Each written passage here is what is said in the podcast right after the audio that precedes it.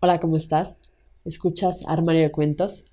Yo soy Mari Carmen y el día de hoy toca Tu cuento hecho audiolibro, donde podrán escucharte cientos de personas alrededor del mundo a través de 11 plataformas donde publicamos Armario de Cuentos, entre las que destacan Spotify, iTunes, entre otras.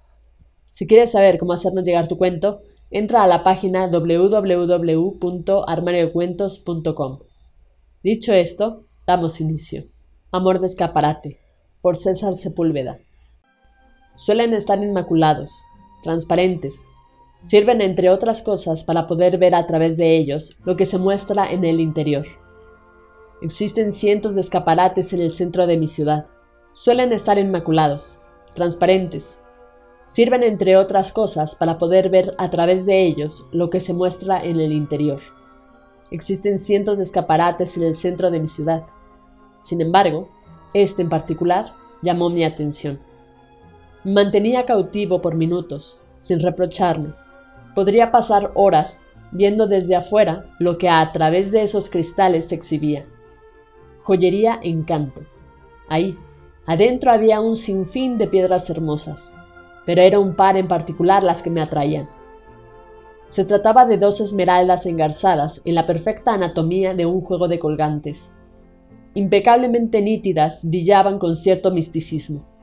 Al mirarlas de frente, en el estuche donde las mostraban, pareciera, por la cercanía entre sí, un par de ojos color turquesa, traslúcidos prismas que reflectaban una docena de tonos nacarados y me perdía en esa mirada inexistente.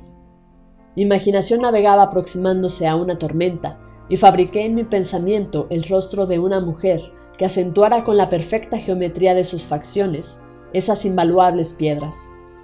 Imaginé sus labios frescos como agua viva, y la barbilla que sugería carácter fuerte, mejillas suaves que compensan y encuentran el equilibrio. Suspiré, mas no me detuve. Seguí creando, le di forma a su carácter. No me conformé con diseñar ese bello rostro, no paré. Ella simpática, ligera y cordial, Oculta su pasión tras una sonrisa tierna, con pinceladas de fuego. Llamaradas imposibles de esconder, se reflejan en la transparencia de las esmeraldas.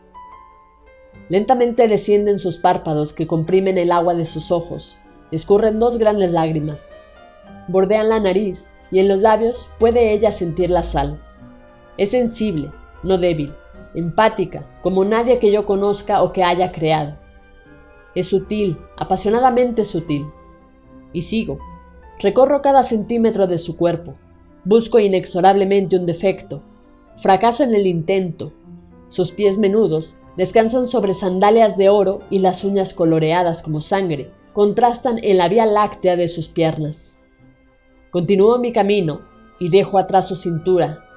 Cruzo por su pecho y el cuello estilizado es la escultura perfecta que sostiene sus grandes pensamientos. Me ahogo en su mente sagaz compleja. Alcanzo a ver su percepción del mundo, de la vida. Caigo rendido. Es hermosa, sabia. De pronto, un puñetazo tras el cristal me regresa a la banqueta. Acaba con mi fantástico viaje. La fuerza extraña de un hombre manotea tras el escaparate indicando a mi entender que compre o que me aleje y no estorbe su establecimiento. Asisto con la cabeza aceptando su insistencia. En el último momento, echo un vistazo de despedida a esos ojos. Ellos me ven, nos comunicamos, sus lágrimas como grifo de agua y mi corazón late con fuerza. Pierdo su mirada y aparece nuevamente ese par de esmeraldas en espera de un comprador. Fin. Esto ha sido todo. Espero que te haya gustado. Si fue así, compártelo con todos tus amigos. No olvides comentar qué te pareció este cuento de César Sepúlveda Recuerda seguirnos en nuestras redes sociales, Facebook, Twitter e Instagram. Nos encuentras como Armario de Cuentos. Con esto me despido. Cuídate mucho. Hasta la próxima.